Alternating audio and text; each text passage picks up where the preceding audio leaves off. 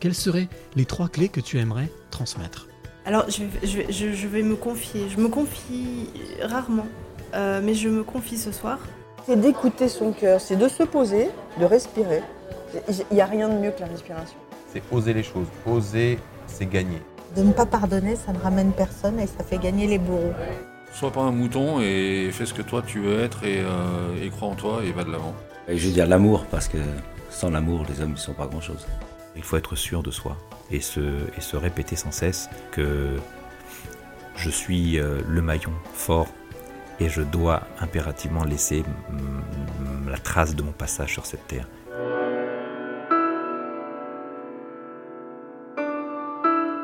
Les passeurs de clés, quatrième épisode.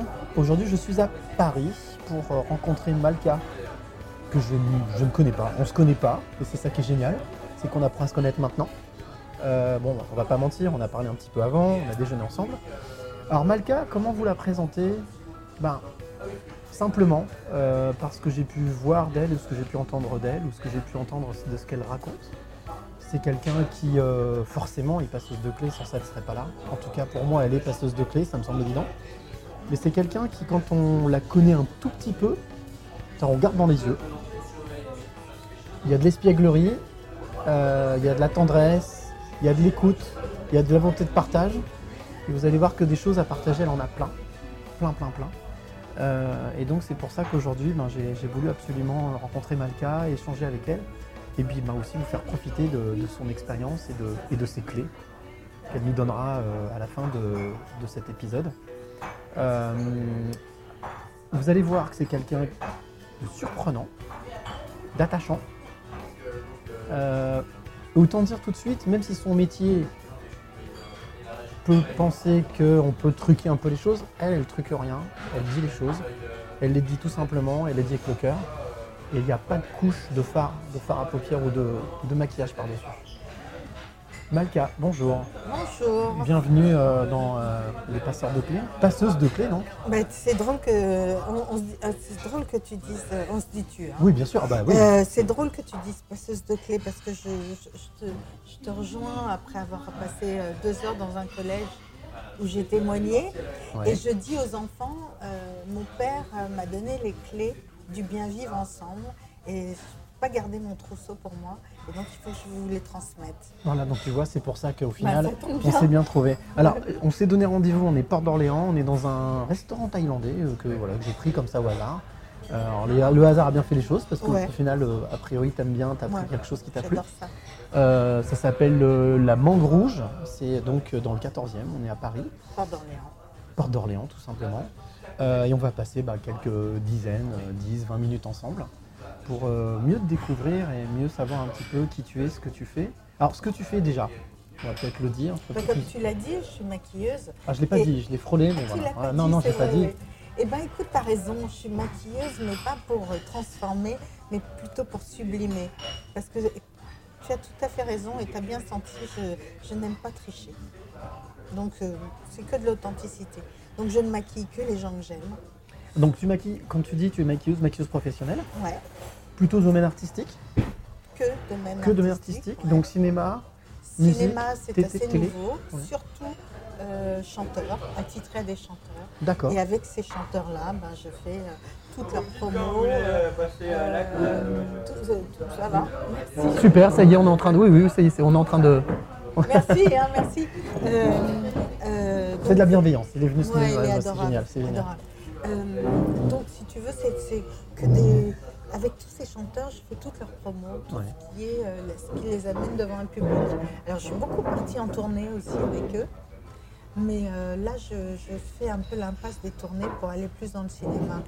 Ça veut dire que c'est- très intéressant. Ça veut dire que tu partages aussi leur intimité, enfin une partie de leur intimité, leur vie. Tu connais l'envers du décor, tu discutes avec eux, tu Bah, partages des choses. ouais. Donc ça veut dire que tu, tu partages leurs angoisses, leur stress, leur Oui. bonheur. Ouais, en tout cas, je Leur les quotidien. entends, je les écoute. Ça. Et c'est ça qui me touche. Et c'est pour ça que je ne peux être là que pour des gens que j'aime ou que j'admire, sans être fanatique. Je n'ai aucune. euh, Justement, ils savent aussi qu'il y a une authenticité chez moi dans, le, dans mon rapport à eux. Je leur parle comme je te parle, euh, euh, tu vois, et, et je suis euh, totalement. euh, honnête dans ce que je suis par rapport à eux. Donc il y a du respect, il y a de l'écoute, il y a du partage, il y a il y a de la bienveillance forcément, Oui. de l'authenticité. Oui. Et puis je pense que tu peux pas euh, sublimer quelqu'un que tu ne trouves pas sublime à l'intérieur. Oui, c'est sûr. Donc, Ça, ça euh, t'est arrivé forcément, euh, ça, ça peut arriver d'être déçu ou pas? Ou très rarement? Ah, j'ai beaucoup d'instinct. J'ai toujours suivi mon instinct, Bien. tout du moins euh, dans ma vie professionnelle. Dans ma vie amoureuse, je me suis, je suis allée vers un autre instinct qui était un peu euh, vers des boulets, mais à part ça, euh, euh, ça devait correspondre aussi à ce que je, ce que je peut-être pensais de moi. Donc ça, c'est autre chose dans l'intimité. Mais dans ma vie professionnelle, j'ai eu toujours beaucoup d'instinct et j'ai- j'ai toujours fait les choses instinctivement et aller vers les gens instinctivement. Et ça t'a toujours servi positivement? Ça m'a toujours servi. En tout cas, je vois bien que je me trompe rarement. Alors, ça c'est ta partie professionnelle Ouais. C'est le métier qui te fait vivre, qui te fait euh, sublimer, qui te fait vibrer. Ouais, qui est ma passion. Et il y, a- y autre chose, alors ça, ça, ça, ça, c'est intéressant, tu as un métier passion. Ah oui, puisque je voulais faire ça à l'âge de 5 ans, je disais je serais camilleuse. Ah, camilleuse. Ah oui, je suis camilleuse. Dyslexie un peu, voilà. Non, Maquilleuse, parce camilleuse. j'avais 5 ans, je te fais remarquer. Ah oui, non, t'as raison. Alors, à 5 euh, ans, on a le droit. À on a 5 le droit ans, j'ai le droit de dire camilleuse. Camilleuse. Et maintenant, je le dis encore. Et t'es devenue camilleuse professionnelle. Voilà. Ouais, très très jeune parce que, parce que je suis passée de première avant-dernière, parce que j'ai été déçue par le monde des adultes euh, au niveau de ma scolarité et que j'ai plus rien foutu. Et puis voilà, et après, euh, j'ai plus rien foutu toute ma vie euh, scolaire. Et, quand il fallait redoubler encore une, classe, j'ai dit bon écoutez, je veux être maquilleuse, laissez-moi faire maquilleuse. Donc j'ai fait maquilleuse.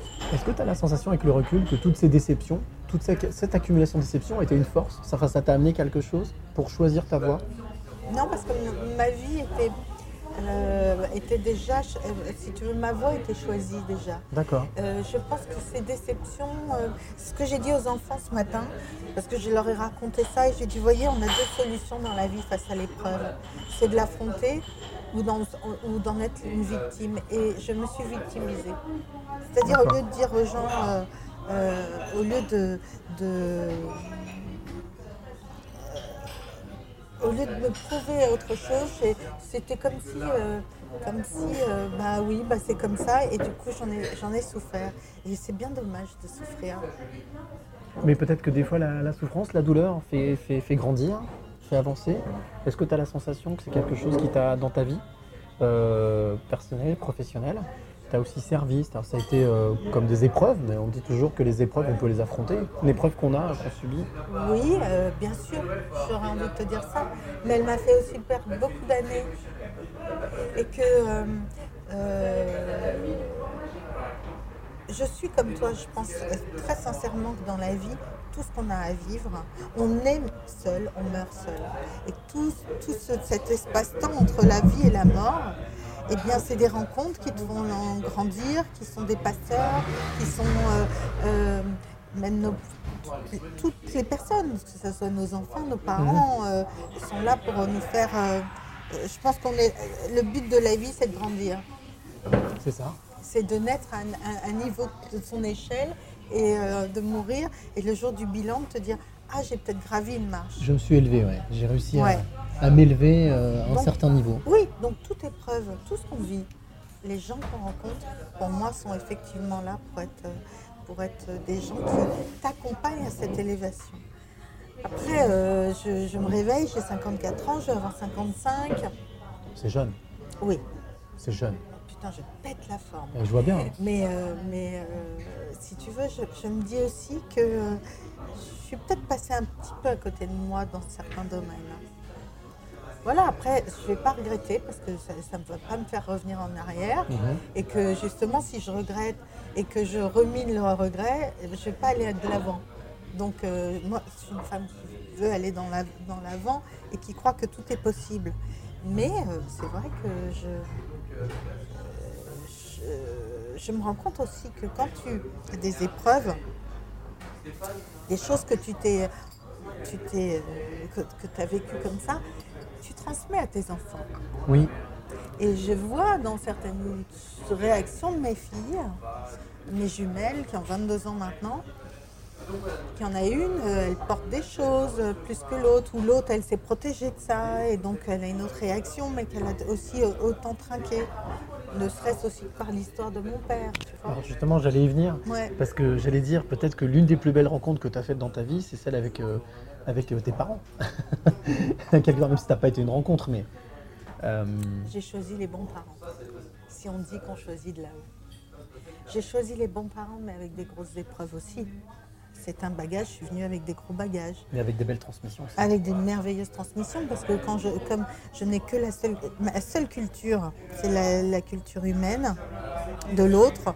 euh, donc j'observe énormément, je regarde beaucoup. Et euh, C'est quelque chose que tu tiens de ton papa, ça? Parce qu'on va, on va, on va parler de lui, parce que c'est- c'est c'est de lui que tu parles quand tu vas dans les collèges, lycées, comme ce que tu as fait ce matin. ouais, Euh, non pas, ne pas, non pas de, de sa difficulté, non pas de la douleur, de la souffrance qu'il a eu, mais plutôt de comment il a rebondi. Et c'est ça que je trouve super intéressant, c'est qu'en fait, euh, il y a eu une vraie, euh, une vraie résilience, une vraie, Ah oui. une vraie humanité, ouais. de ne pas passer son temps à en vouloir, à vouloir absolument le mal de l'autre, mais de rebondir et de se dire, ok, la vie m'a donné ça, ben, je vais rebondir, je vais faire autre chose. Bah, il, il disait, euh, puisque c'était un rescapé d'Auschwitz, c'est de les marches de la mort, et qu'il est parti, il avait 16 ans, avec son père, sa mère, sa sœur, et que, euh, qui avait- elle avait 10 ans, Monique, euh, qu'ils ont été gazés le soir même en arrivant à Auschwitz. Il disait, il- il disait ce qu'on peut voir dans le documentaire qu'on a fait il y a une quinzaine d'années, même un peu plus, qui s'appelle Les enfants de Sam. Il dit, on le voit dans les écoles témoigner, et puis on nous voit, nous, les frères et sœurs, euh, témoigner, ces quatre enfants, témoigner sur le silence qu'il a eu avec nous. C'était la première fois qu'on parlait, hein. même entre nous, on n'en avait jamais parlé. Donc, euh, c'est la première fois qu'on en parlait, je devais avoir euh, 36 ans, quelque chose comme ça. C'est-à-dire que pendant 36 ans, c'était su, mais on n'en parlait pas. Non, parce que euh, quand j'avais une vingtaine d'années, il a donné un premier manuscrit à chacun de nous, qui s'appelait Les larmes d'Auschwitz. d'accord. Mais j'ai fermé le livre, j'ai lu le livre. euh, j'ai fermé le livre en me disant c'est incroyable ce qu'a vécu mon père. euh, comment les êtres humains sont capables de faire ça à un autre être humain. Et quand on connaissait mon père, on se disait mais personne ne peut vouloir du mal à cet homme-là, comme à tous les autres, hein, évidemment. Mais moi je parle de mon expérience, de, je connaissais cet homme-là et je me disais mais comment on peut faire du mal à, un être humain et encore Mais surtout faire du mal comme ça, quoi. Il n'y a, pas- y a aucune explication plausible. Intelligente, en tout cas enfantinement, euh, d'un point de vue enfantin, on ne le comprend pas. Je comprends pas. Mm. Mais, mais quand tu regardes les cours de récréation, euh, les enfants, euh, quand un enfant est différent, euh, il est souvent mis de côté. Et C'est ce que moi je dis dans les écoles. Je dis regardez-vous. Mon père disait quoi? Ne, re- ne regardez pas en transparence l'autre. Et je leur dis soyez. ré- Moi, mon père, il m'a. Voilà mes clés. C'est être riche de la différence de l'autre et ne pas avoir de haine. Alors, garde, garde-les un tout petit peu. Juste, Ah, garde, garde. Non, non, c'est pas grave. Garde tes clés pour, euh, pour, euh, Ah, pour, bah, euh, pour la fin. Oui, bien Ouais. sûr, mais je suis sûr. Mais non, mais c'est super intéressant parce que là, effectivement, il y a eu, il y a eu une transmission euh, parent-enfant, père-enfant. Euh, Euh, transmission. euh, la, trans- la première transmission qu'on a eue avec lui, c'est qu'on l'a regardé vivre. On a regardé cet humaniste, parce que c'est un grand humaniste. Euh, on l'a regardé vivre et il nous a donné de- des grandes leçons de vie. Ça a été le, la- ça a été l'une des premières leçons, c'est-à-dire de l'observer. Parce que tout à l'heure, tu disais, c'est drôle, tu disais que toi, tu observes beaucoup. Oui. C'est quelque chose que tu as peut-être tiré de ça, justement, de l'observer. Non, je crois que c'est un caractère. Un caractère Oui, oui, c'est un caractère. J'aime les gens. Tu vois, j'étais une archi timide, mais une archi timide. C'est ce que je dis aussi aux enfants. Je dis, j'étais tellement maladivement timide que je ne pouvais pas rentrer dans une boutique et que mon père me forçait à le faire. Il me disait, tu vas aller acheter le pain. Mais moi, j'appelais ma copine voisine pour aller acheter le pain avec elle parce que c'était euh, c'était une montagne. Et donc, euh, je, j'ai transcendé, enfin, je sais pas si on dit transcender cette Oui, tu peux, timidité, mais sûr. tu vois, parce que Tu as surpassé ta timidité. surpassé ma timidité parce que j'avais envie de rencontrer les gens.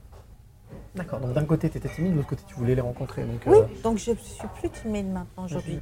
J'ai des restes, si et tu en veux. plus, tu travailles auprès de personnes qui ont une autorité, qui sont connues, donc forcément qui croisent du monde.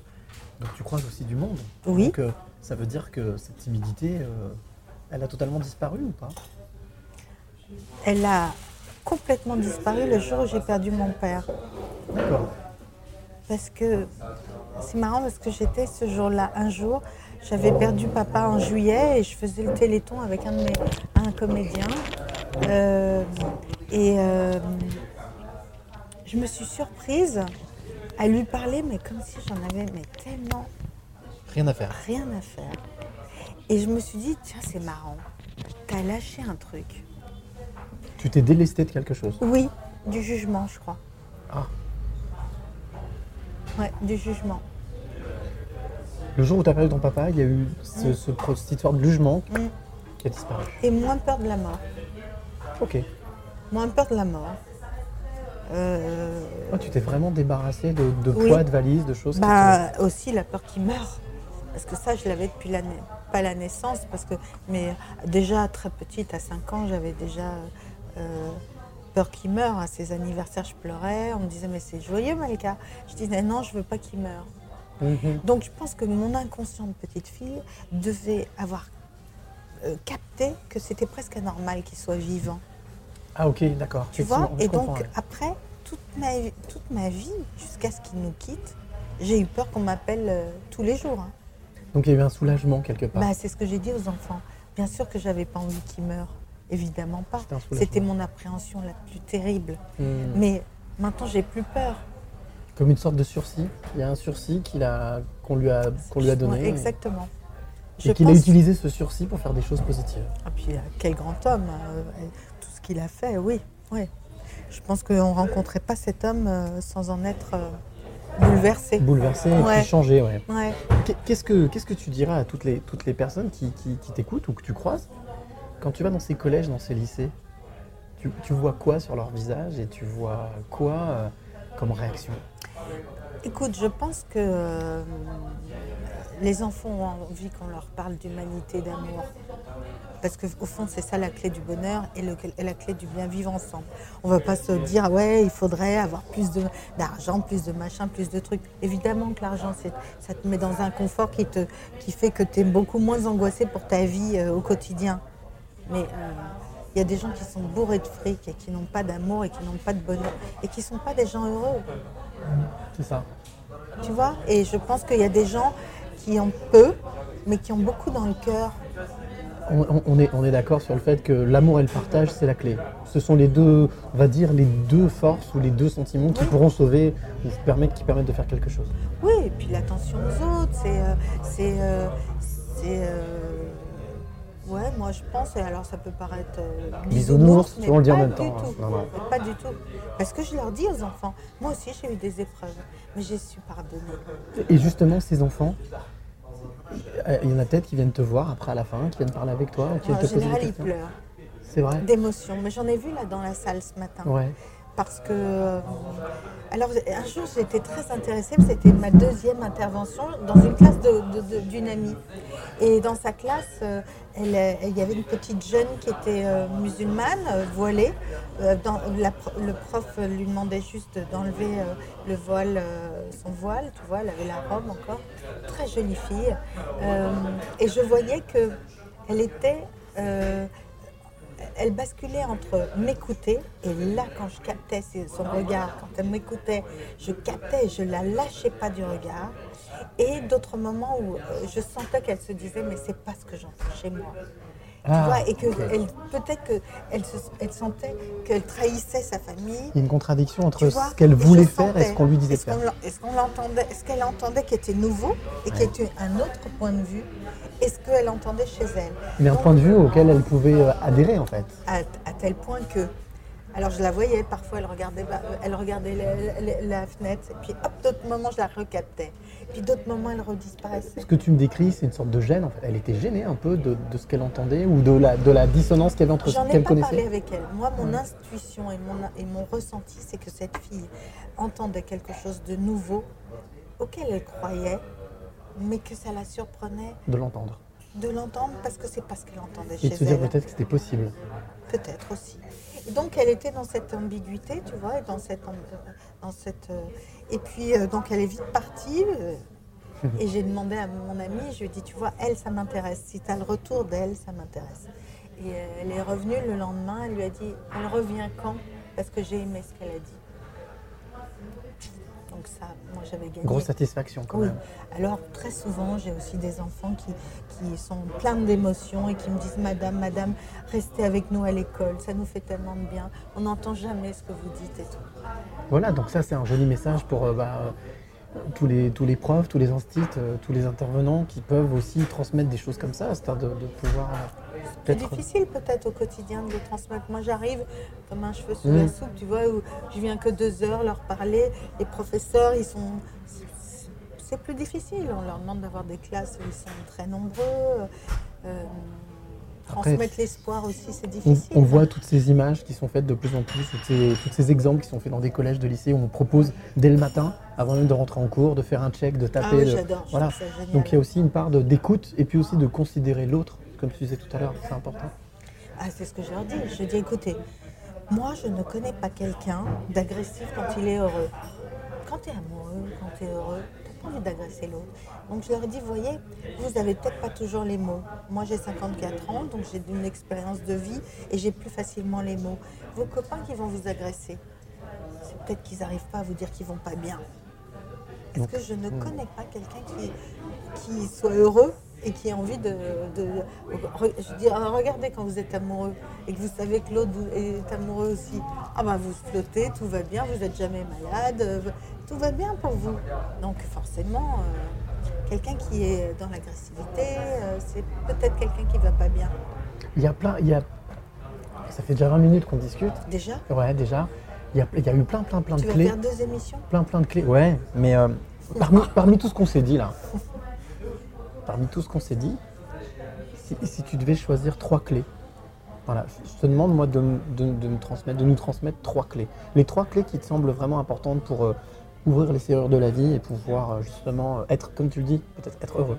Ben, N'avoir aucune haine, être riche de la différence et savoir pardonner. Ok. Ça te va Donc pas pas de haine, euh, pas d'indifférence, c'est ça? Oui, si tu veux, en, en tout cas être riche. Être Oui, riche de l'autre, la- de l'autre, donc s'intéresser à l'autre. s'intéresser à Tu l'autre, vois, être euh, riche de cette différence. être curieux donc, Être curieux. être curieux de l'autre. Ouais, ouais. Et puis le troisi- la troisième clé, tu m'as donné, c'était Savoir pardonner. savoir pardonner. Mm. Et en quoi est-ce que ça te semble important de savoir pardonner? C'est l'exemple que oui, Pour moi, c'est la liberté. c'est l'exemple aussi que tu as eu de, de ton Oui, papa. et d'ailleurs, il le disait. Il disait euh, de ne pas pardonner, ça ne ramène personne et ça fait gagner les bourreaux. Oui, c'est sage. Parole très sage. Il était. En tout cas, quand t'en parles, on voit qu'il y a beaucoup de beaucoup d'amour et beaucoup de beaucoup de respect. Énormément. Bah, j'ai eu beaucoup de chance. Je regarde autour de moi, tu sais, comme je te dis que j'observe. Et Et il y a plein de gens qui n'ont pas eu cette chance-là. D'avoir cet exemple. vie, Mm. ouais, ouais. Mais en tout cas, ça a été un très bon moment. Merci à toi C'est moi qui te d'avoir remercie. pris le temps. Avec Et, grand euh, plaisir. Et puis ben voilà, donc euh, pour retrouver Malka, vous avez donc été sur Instagram, hein, je Ah compose bah des oui. sur Instagram. Malka Brown, make-up artist. Voilà, très bien. Et puis, euh, et puis bah, nous, on se retrouve euh, bah, la semaine prochaine pour euh, un autre passeur de clés. Mais surtout, n'oubliez jamais. Merci. Le plus beau mot du vocabulaire. Et chaque fois qu'on remercie la vie pour tous les trésors qu'elle nous donne, on attire des choses positives et on attire ce que l'on pense et ce que l'on aime.